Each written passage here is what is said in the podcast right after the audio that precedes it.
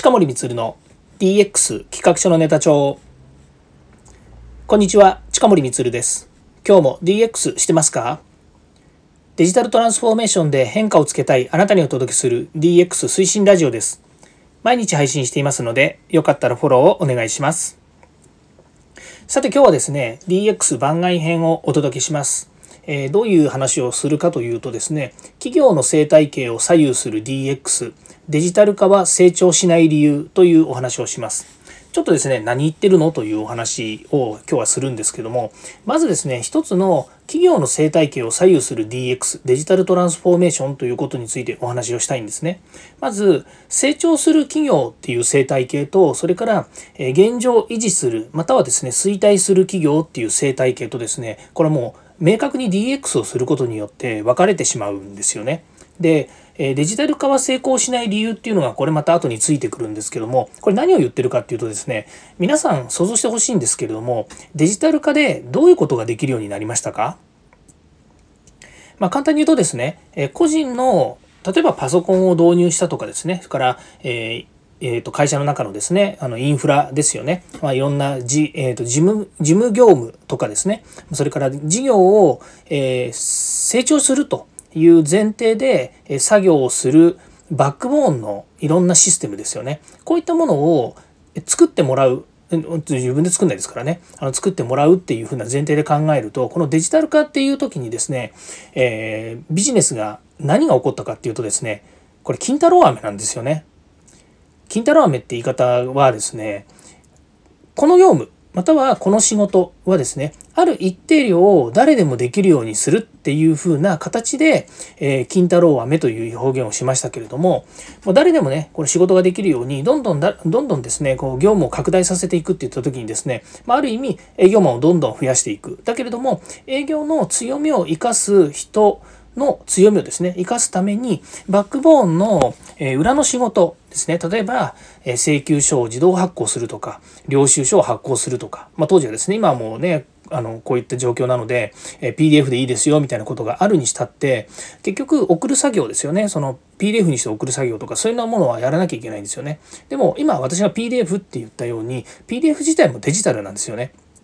なので、誰もが、え、関わる、まあ、どの会社でもどの仕事でもそうなんですけども自動化させておけば、え、必然的に、えーと、何にも考えずに仕事ができるようになると仕事がまあ、できるようになるじゃないですね。仕事が進むようになるっていうものの、まあ、いわゆるシステムですね。これをどんどんどんどん構築してきた。これがデジタル化の一番強みの部分なんですね。で、これでどんどんどんどん金太郎飴ができてしまうわけですよ。で、ある種、考えなくても仕事が終わってしまう、ある、ある部分の仕事ですよ。あの、入りとでは別として、え途中の仕事っていうもので、どんどん効率化していくといったことがあった時にですね、まあ、これがですね、まあ、金太郎飴という形になってですね、えそこの部分考えなくなるんですね。で、これがね、一つデジタル化で成長しない理由なんです。何かというと、デジタルのことについて考える必要がないんですよ。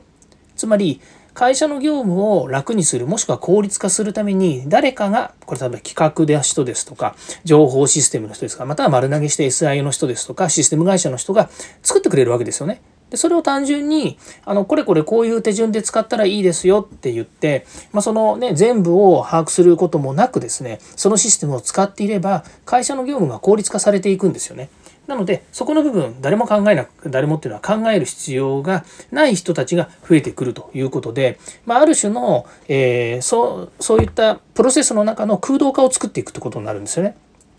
で DX が生態系を分けるというふうに言ったんですけれども実はこの DX デジタルトランスフォーメーションというのはツールとして使うんですけれどもデジタルを最終的には活用しということになるんですけどもその手前に自分たちでどうやったら成長できるのかもしくはどうやったらビジネスを目的やビジョンに向かって突き進めるのかっていうことその結局やり方の一つとしてデジタルがあるわけですよね。なのでデジタル化で企業が進歩したか進化したかっていうふうに考えるとデジタルだけでは実は成長してないんですよね。その中にいる人なり、えー、そうですね人なり組織が、えー、会社として、えー、成長するための考え方を持つというような時に進化をしていくんですよね。なのでデジタルは関係ないんですよ。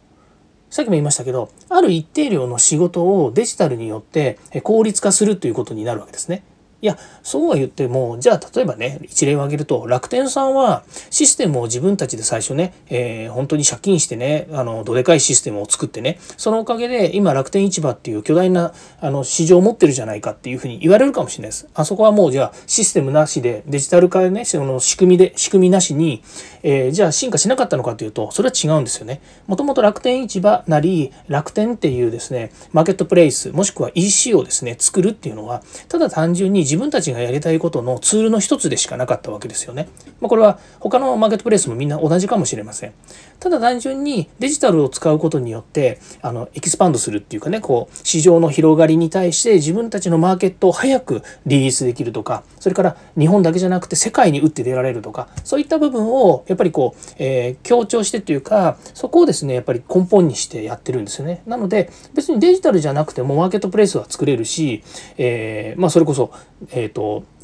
商店とか百貨店とかっていうのもできて参入できるわけなんですけれども楽天市場っていうのはそこの部分のデジタルをツールとして活用しさらに自分たちがやりたい目標とかビジョンに合わせるために最大の投資をしていったっていうことになるわけですね。なので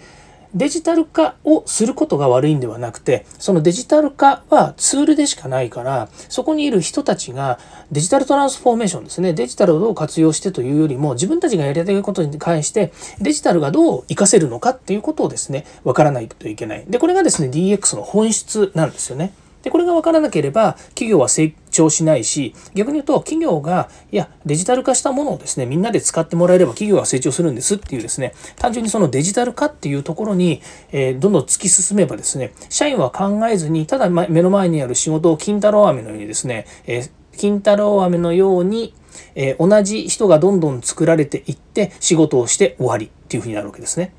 まあある意味そういう職場もあるでしょうしそういう、えー、企業体であるべきだっていう会社もあると思うんですよね。でもそれだとやっぱり社員は成長しないし、まあ、その、ね、成長しないっつってるのは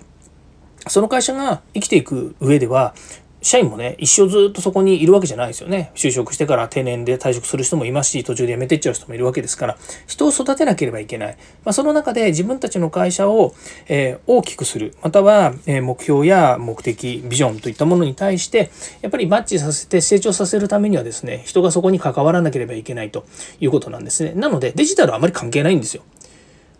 本当の意味で言う人を成長させる、ごめんなさい、えっ、ー、と、人をですね、人が企業をやっぱり大きくしたりとか、成長させる生態系に持っていくためには、その中にいる人たちが自分たちで自ら考えてデジタルをどう生かしていくのか、デジタルによってどう自分たちのビジネスをもっと成長させられるのかということを考えられるような人たちをどんどん増やしていかなければいけないということなんですね。だこれが、えーと、逆転して、えー、逆転してっていうのは、あの目的とですね手段これをですね、間違えて、手段であるデジタルをどんどん入れれば会社が成長するんですよっていうのは、もう頭打ちなんですよね。どっかしらで成長止まります。なぜかというと、金太郎飴しか生み出さないからということになります。ということでですね、今日は企業の生態系を左右する DX、デジタル化は成長しない理由っていうのをお話しました。あ必ずしもデジタル化を、えー、したからって成長しないわけじゃないんですよね。ただ、さっきも言いましたけれども、えーデジタル化する部分を自分たちで考えてるわけじゃないって言った時にその会社はもうデジタルっていうのはもう捨ててますねというふうに言わざるを得ないということをお話しさせていただきました。はい。えー、今日もここまで聞いていただきましてありがとうございました。えー、もうあとですね、えっ、ー、と、今日は24ですから30日まで。あと6日ですね。あと6日でヒマラヤのプラットフォームは離脱して別のプラットフォームに行きますのでまたその時にはですねそちらの方のプラットフォームでもぜひこの DX 企画書のネタ帳を聞いていただければと思います。今日も聞いていただきましてありがとうございました。近森光でした。ではまた。